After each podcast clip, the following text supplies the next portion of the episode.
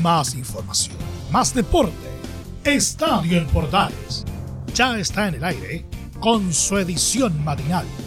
La primera de Chile, uniendo al país de norte a sur.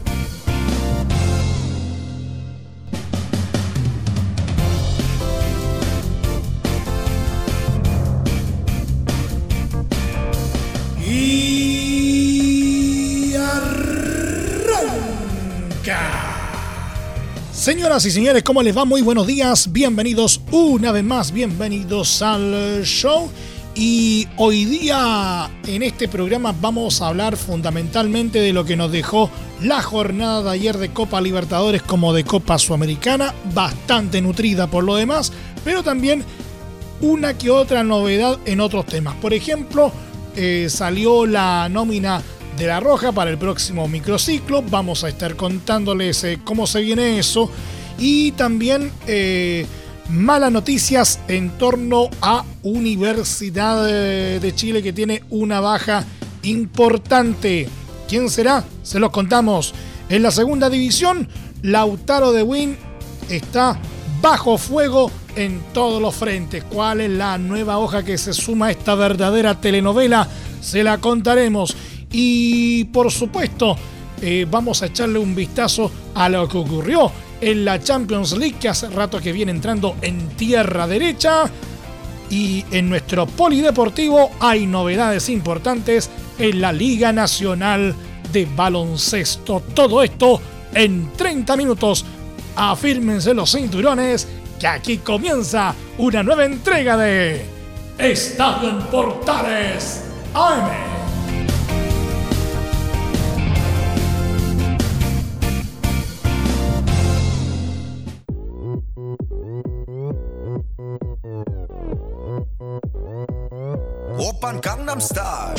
Desde el mate central de la Primera de Chile uniendo al país de norte a sur les saluda Emilio Freixas. Como siempre, un placer acompañarles en este horario. El director técnico de la selección chilena, Martín Lazarte, dio a conocer este martes la nómina para su segundo microciclo, lista en la cual destaca el nombre del volante de Colo Colo, Leonardo Gil. El mediocampista, nacido en Argentina, ha tenido una rápida adaptación en el cacique, lo que le valió ser considerado por Machete en el combinado nacional. Este nuevo proceso de entrenamientos se llevará a cabo entre los próximos 10 al 12 de mayo con un grupo de 11 jugadores del medio local que conforman la citación. La primera práctica en cancha se realizará en el complejo Juan Pinto Durán el próximo lunes desde las 15.30 horas. La lista de citados al segundo microciclo de La Roja en la siguiente. Arqueros, Brian Cortés de Colo Colo, Zacarías López de Deporte La Serena. Defensas, Daniel González de Santiago Wanderers, Jonathan Andía de Universidad de Chile y Jan Bosellur de Coquimbo Unido. Volantes, Tomás Alarcón de O'Higgins, Leonardo Gil de Colo Colo y Pablo Parra de Curicó Unido. Delanteros, Ángel Enríquez de Universidad de Chile, Iván Morales de Colo Colo y Marcos Volados también de Colo Colo.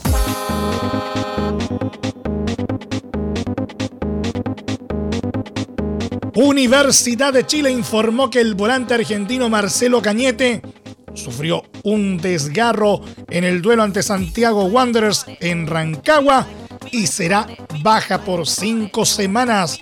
De acuerdo a información del área médica de los azules, el jugador tendrá un periodo de recuperación de cinco semanas aproximadamente, por lo que estará a disposición recién en el mes de junio. La lesión de Cañete ocurrió en los primeros minutos del partido con Santiago Wanderers en el Teniente, tras dar un pase y sentir una molestia muscular en la pierna derecha siendo reemplazado a los cuatro minutos. Los cinco próximos partidos de Universidad de Chile serán ante Deportes Antofagasta, Everton, Audax Italiano, Palestino y Deportes Melipilla. El club Lautaro de Win salió al paso de las acusaciones por arreglo de partidos durante la temporada 2020 en la segunda división y a través de un comunicado manifestó su repudio y su rechazo, anunciando además acciones legales contra la red y contra el periodista Víctor Gómez. El club manifiesta su absoluto repudio y rechazo respecto del programa emitido por la red el día 3 de mayo pasado a las 20 horas, en el cual se indica de manera irresponsable por el periodista Víctor Gómez que supuestamente el club Lautaro de Wynn habría participado en arreglo de partidos correspondientes al campeonato de segunda división de 2020, manifestó el Toki a través de un comunicado. Los dichos vertidos en dicho programa constituyen una actitud temeraria, tanto del canal como del periodista en cuestión, ya que carecen de todo sustento, seriedad y rigurosidad, lo que nos causa un daño irreversible en nuestra imagen como club deportivo, añadió. Lautaro tomará todas las acciones judiciales que corresponden en contra de los responsables y perseguirá el máximo de las sanciones para reivindicar el honor de nuestra institución, complementó.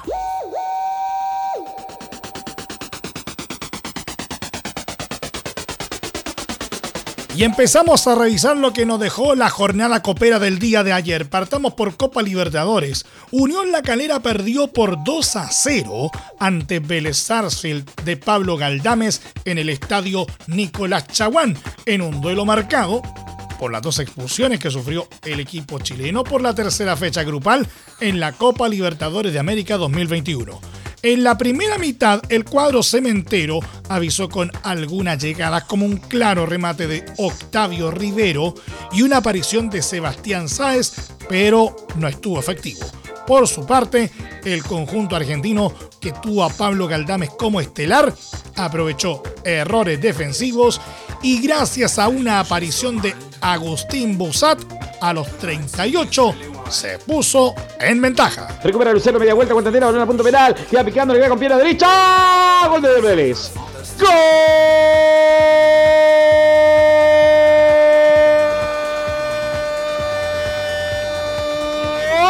de Vélez en un descuido por el sector medio entrando al área de la escuadra de Calera. Lo aprovecha muy bien, lo aprovecha muy bien, si no me equivoco, Bausat para marcar el primero del partido. Se abre por izquierda, de repente muy buena la contra Lucero, tira centro al área, queda solo Bausat para marcar, para marcar en punto penal. El primero, el primero, el primero del partido para la escuadra de Vélez. Marcamos entonces en esta Copa Libertadores el primero para la escuadra de Vélez acá en Nicolás Chaguán. Bausat pone entonces. Bausat pone el primero del partido. Gana Calera. Minuto. Minuto 38 del primer tiempo. Perdón, gana la escuadra. Gana la escuadra de Vélez. Calera 0. Vélez 1. En el complemento entró Jorge Valdivia con protagonismo y ayudó a su equipo a generarse algunas aproximaciones, aunque fallaron en la definición. En la parte final del compromiso, a los 63, fue expulsado Gonzalo Castellani tras doble amonestación, misma situación que involucró a Esteban Valencia a los 85. La calera no decayó en los últimos minutos, pero sufrió el agónico tanto de Luca Arellano a los 90 más 5 quien selló los festejos del elenco trasandino. Abajo se viene rápidamente García. Derecha pega el nombre de, de Vélez. Gol. ¡Gol!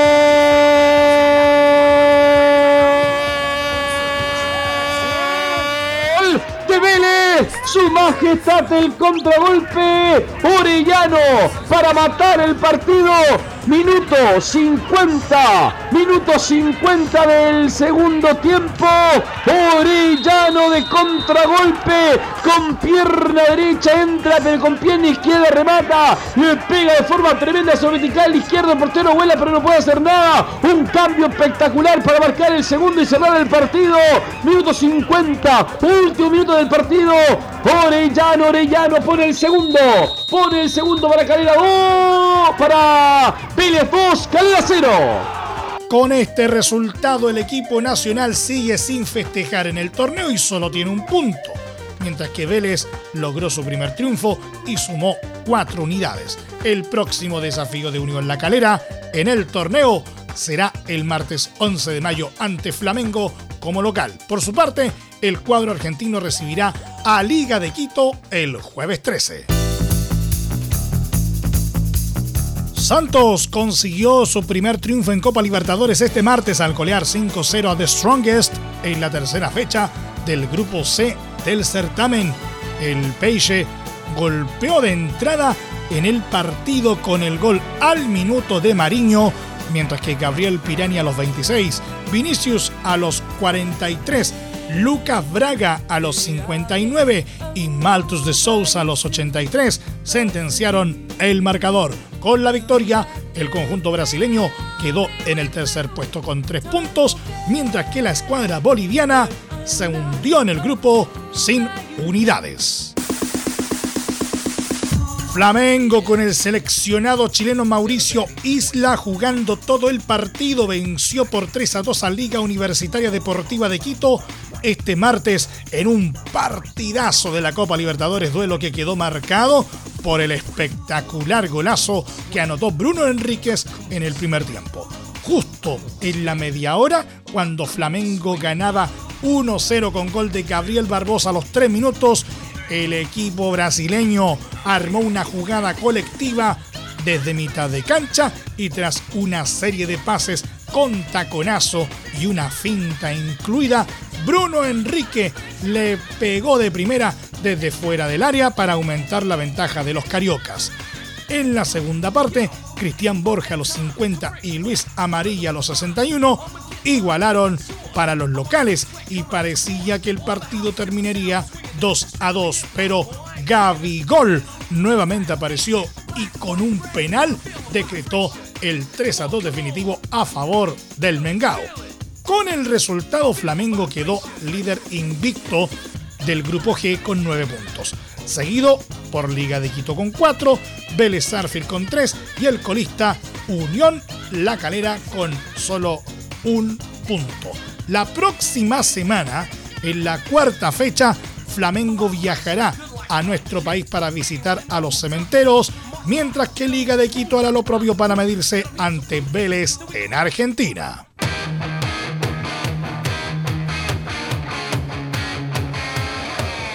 Palmeiras, sin Benjamín Kusevich, se impuso por 2 a 1 ante Defensa y Justicia en Argentina y sigue con campaña perfecta, liderando con 9 puntos el grupo A de la Copa Libertadores. El campeón defensor venció gracias al doblete de Ronnie a los 47 y 56 minutos, mientras que el equipo de Sebastián Becachese, mermado con 14 bajas de COVID-19, descontó con gol de Nicolás Tripiccio a los 68. En la próxima fecha, Palmeiras visitará a Independiente del Valle, mientras que Defensa y Justicia recibirá a Universitario de Lima.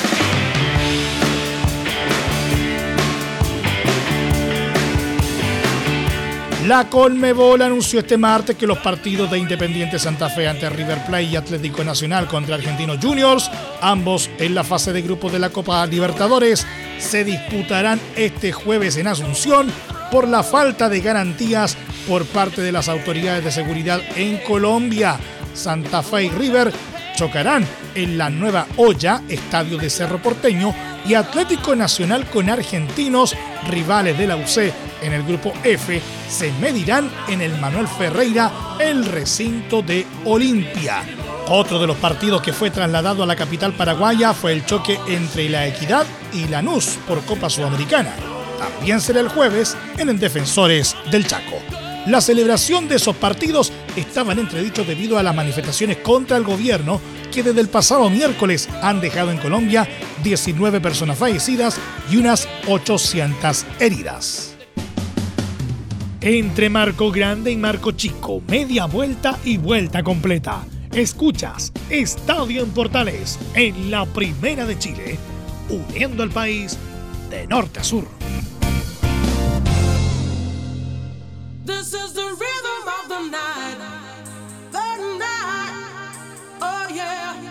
Universidad Católica debe despejar sus dudas este miércoles para reengancharse en Copa Libertadores. El campeón del fútbol chileno recibe a Nacional de Uruguay en la tercera fecha del grupo F con la urgencia de sumar sus primeros tres puntos en el certamen.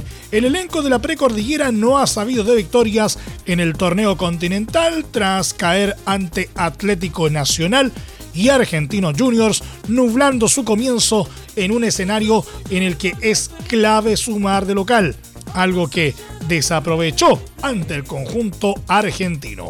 Además, los dirigidos por Gustavo Boyet sumaron otro tropiezo el pasado fin de semana. Por el marco del torneo local, sucumbieron ante el ascendido Deportes Melipilla, con una versión bastante opaca en el estadio Nicolás Chaguán frente a esta compleja situación en lo futbolístico es que el estratega uruguayo prepara cambios para enfrentar al equipo uruguayo. Una de las novedades es la aparición de Juan Fuentes en la saga central junto a Valver Huerta, mientras que Edson Puch asoma como titular, misma condición que Raimundo Rebolledo como lateral derecho para así adelantar al ataque a José Pedro Fuensalida. La más probable alineación que pare la UC en cancha será con Matías Dituro en el arco, Raimundo Rebolledo, Juan Fuentes, Valver Huerta y Juan Cornejo en defensa. Ignacio Saavedra, Marcelino Núñez y Juan Leiva en la zona de volantes para dejar en ataque a José Pedro Fuensalida, Puch y Fernando Sampedri. En tanto, el panorama de Nacional es algo más alentador. El equipo de Montevideo viene de conquistar la Supercopa Uruguaya el pasado domingo, por lo que llega con un gran envión anímico a nuestro país. Pese a ello, su cosecha en el plano internacional no es el mejor.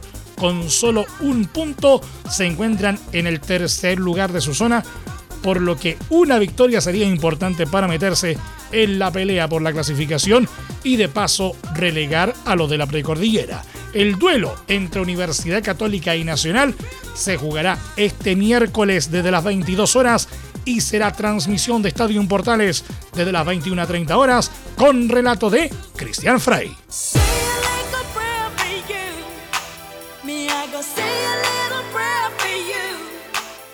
Y de la Libertadores nos vamos a Copa Sudamericana. Palestino hipotecó enormemente sus chances de clasificar en Copa Sudamericana. El elenco árabe cayó 1-0 ante Newells en la tercera fecha del grupo F del torneo, resultado que lo mantiene sin sumar puntos y colista de su zona. La escuadra, dirigida por José Luis Sierra, exhibió un opaco rendimiento en la cancha del Teniente, teniendo solo un remate al arco durante los 90 minutos de partido. Pese a utilizar un ofensivo 4-2-3-1, el esquema del Coto no fue útil para romper el cerrojo defensivo del rival, ni siquiera cuando ingresaron Carlos Villanueva y Luis Jiménez en la segunda etapa, manteniéndose la misma tónica de tener la posesión, pero carecer de profundidad hacia el arco de Alan Aguirre. En contraparte, el equipo leproso fue más incisivo a la hora de cruzar mitad de cancha y elaborar ocasiones de peligro, más con la entrada de Maximiliano y Alexis Rodríguez en el complemento, quienes comenzaron a hacer trabajar a Christopher Toselli pasada la hora de juego. Aprovechando aquella claridad en los últimos metros, a los 90 más 1 fue Alexis Rodríguez quien con un furioso derechazo en el área dejó sin opciones a Toselli y terminó marcando el único gol del cotejo a favor de los rosarinos. Se viene con todo el conjunto rosarino, le van a pegar al arco.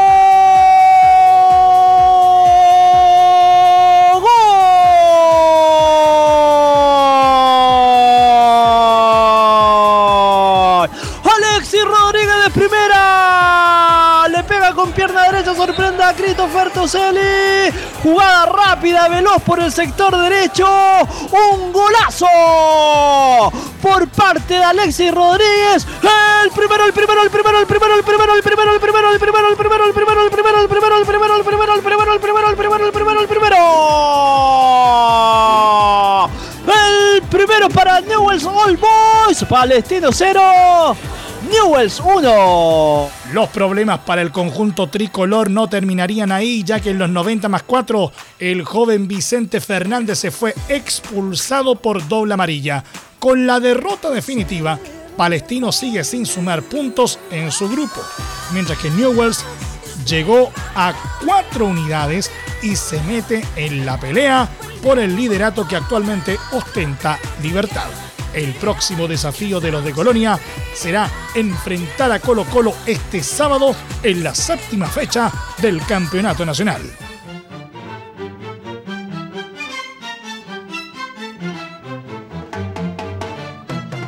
El entrenador de Palestino, José Luis Sierra, reflexionó después de haber cosechado su tercera derrota en Copa Sudamericana a manos de Newells. Para el estratega del conjunto chileno, el foco está puesto en el campeonato y Copa Chile. José Luis Sierra, en Estadio en Portales AR. Nuestros objetivos siguen siendo los mismos. Yo creo que tenemos que, que terminar de la mejor manera la Copa Sudamericana, ¿no es cierto? Obtener obviamente mejores resultados que los que hemos tenido hasta ahora. Y nuestro principal objetivo siempre ha sido el campeonato, campeonato nacional, la Copa Chile, ¿no es cierto? Porque es eh, muy difícil el tema de, de, clasificar en esta Copa Sudamericana, producto del sistema o de la forma que, tiene este año la Copa Sudamericana, en un grupo donde clasifica solamente uno, cualquier error eh, o mal resultado. Eh, se termina dejando prácticamente afuera, así que nuestros objetivos no cambian, creo yo que la prioridad para nosotros va a seguir siendo ¿no cierto? Los, torneos nacionales y enfocarnos en eso. Yo principalmente rescato las cosas positivas, hoy día no, uno de los objetivos era reintegrar a jugadores que por distintas razones habían tenido lesiones importantes y los tuvimos mucho tiempo afuera. Eh, veníamos de jugar ¿no cierto? El, jueves pasado, volver a jugar hoy, volvemos a jugar el sábado, eh, volvemos después ¿no cierto? nuevamente a jugar el miércoles. Eh, entonces en esa seguilla de partidos también nos permitía ver a jugadores que, quizás no los podíamos ver eh, en otra ocasión y, que tuvieran la oportunidad de jugar. Hay distintos objetivos muchas veces y yo sigo pensando lo que decía en la pregunta anterior, que nuestro objetivo tiene que estar centrado en los campeonatos nacionales. Creo que principalmente nos está costando bastante, por lo menos hoy, no sé si en los partidos anteriores, el otro día tuvimos varias ocasiones de gol que podríamos haber hecho con, con, Atlético Goyanense. Me parece que en definitiva nos ha costado sobre todo cuando no ha estado Carlos Villanueva, ¿no es cierto?, el, generar ese último pase, eh, no hemos apresurado, ¿no es cierto?, en la última jugada y eso obviamente que no, nos ha posibilitado, ¿no es cierto?, tener situaciones o concretar situaciones eh, de gol. Pero bueno, yo sigo pensando que el año pasado, el semestre pasado, ni siquiera el año pasado, hace muy poco este equipo hacía casi dos goles por partido y es cosa de retomar nomás la memoria y, volver a hacer goles. Eh, teniendo a todo el equipo que, el, semestre pasado hizo el, el gran grueso de la campaña, más la gente que vino, pero partiendo de la base del equipo que, hizo el gran grueso de la campaña, creo que es, un equipo competitivo, eh, que puede jugar bien, que, genera situaciones de gol eh, y buscamos reforzarnos en posiciones, ¿no es cierto?, que creíamos nosotros que eran necesarias, pero por lo que decía anteriormente, por distintas razones, hemos tenido muchos jugadores o varios jugadores afuera, eh, no somos un plantel tan grande, hemos tenido jugadores importantes afuera tenemos mucha gente joven o mezcla entre jóvenes y jugadores de experiencia. Insisto, eh, esto recién comienza, hemos jugado cuatro partidos del torneo nacional solamente, hemos jugado casi lo, hemos jugado más partidos de Copa Sudamericana porque hemos jugado cinco comparativamente con cuatro del torneo nacional. Pero vuelvo a insistir, yo creo que tenemos que, fortalecer lo que, lo que hacíamos el año pasado o el semestre pasado y, y darle prioridad ¿no es cierto?, a eso y, mejorar fundamentalmente, tenemos que mejorar indudablemente.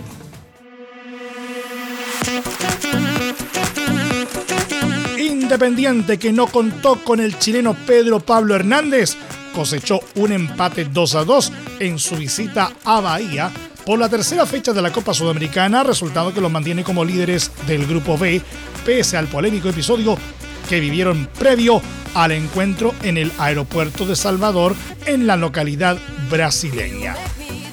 Hay que recordar que el conjunto de Avellaneda no pudo contar con siete de los jugadores que estaban citados, entre ellos Hernández, debido a que al aterrizar en suelo brasileño dieron positivo en los testeos correspondientes de coronavirus, por lo que debieron dormir en el aeropuerto y posteriormente volver a Argentina. A pesar de aquel inconveniente, el rojo incomodó a los locales con los goles de Jonathan Herrera a los 43 y Alan Velasco a los 51, pero dejaron escapar la ventaja ante las anotaciones de Tassiano a los 57 y Luis Otavio a los 82. Con la igualdad final, Independiente sigue en la cima de su serie con 7 puntos, mientras que Bahía quedó en la segunda ubicación con 5 unidades.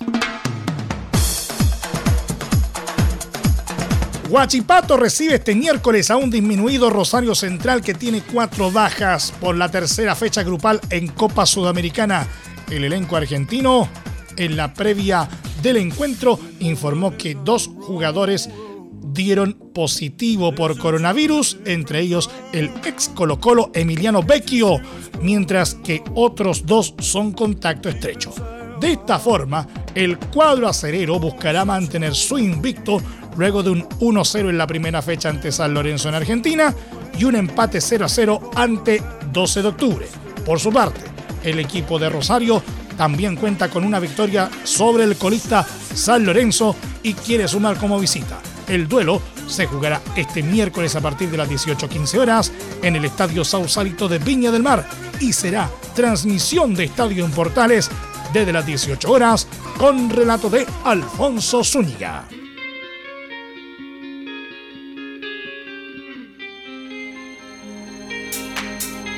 Repasemos un poquito la Champions League. Manchester City superó 2 a 0 a Paris Saint-Germain y con un global de 4 a 1 se instaló en la gran final del torneo de clubes, la primera de toda su historia. En el primer tiempo, el cuadro ciudadano empezó rápidamente con ventaja gracias a la buena definición de Riyad Mahrez a los 11 minutos tras una jugada colectiva. Con el correr de los minutos, Paris Saint-Germain, que no tuvo a Kylian Mbappé en cancha por no estar en plenitud tras una lesión, intentó reaccionar pero se encontró con un ordenado cuadro local que cuidó su ventaja y evitó aproximaciones peligrosas. En el complemento, el elenco de Josep Guardiola aprovechó un contragolpe y nuevamente Marés a los 61 con una buena definición puso el 2 a 0 de la tranquilidad. En la parte final del encuentro se vivió una de las polémicas, pues a los 70 fue expulsado Ángel Di María por un pisotón y dejó a su equipo con uno menos hasta el final.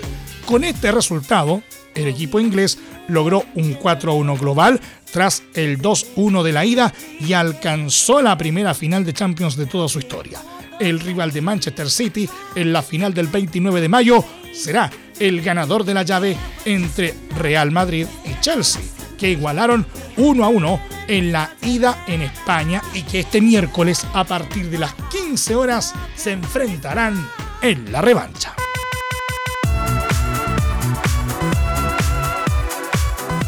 Real Madrid visita este miércoles a Chelsea buscando su paso a la final de la Champions League luego de una igualdad 1 a 1 en el duelo de ida. El conjunto de Zinedine Zidane viene de un 2 a 0 sobre Osasuna en la Liga Española, donde están a la casa del líder Atlético de Madrid y buscan un nuevo título.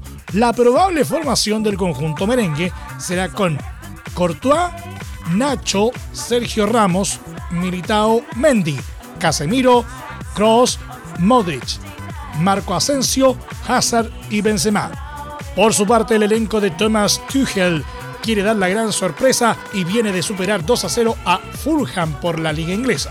Los elegidos por el equipo inglés serán Mendy, James Rudinger, Aspiricueta, Christensen, Marcos Alonso, Jorginho Kanté, Mount, Pulisic y Bernard.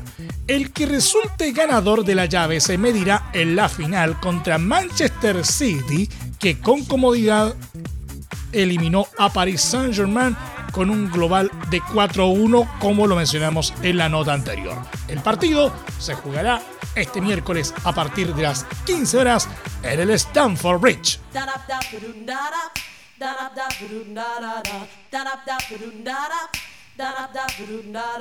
Y para terminar, un rápido vistazo a nuestro querido polideportivo. La Liga Nacional de Baloncesto anunció este martes que el fin de semana, los días 8 y 9 de mayo, reanudará su competencia tras el receso que tuvo el torneo en abril por la crisis sanitaria por la pandemia del COVID-19.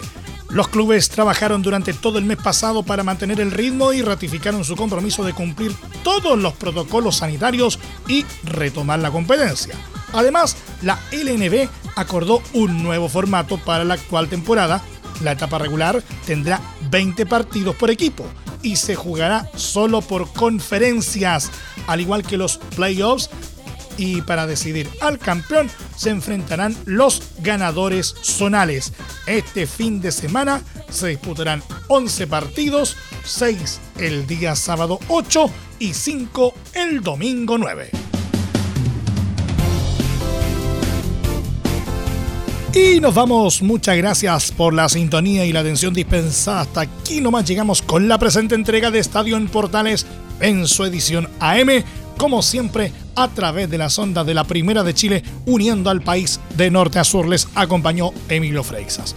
Muchas gracias a quienes nos sintonizaron a través de las diferentes plataformas de portales digital, a través de la red de medios unidos en todo el país y por supuesto también a través de la Deportiva de Chile, radiosport.cl. Continúen en sintonía de portales digital porque ya está aquí Leo Mora y la mañana al estilo de un clásico. Portaleando la mañana a continuación. Más información luego a las 13.30 horas en la edición central de Estadio en Portales junto a Carlos Alberto Bravo y todo su equipo. Recuerden que a partir de este momento este programa se encuentra disponible en nuestra plataforma de podcast en Spotify, en los principales proveedores de podcasting y desde luego en nuestro sitio web www.radioportales.cl.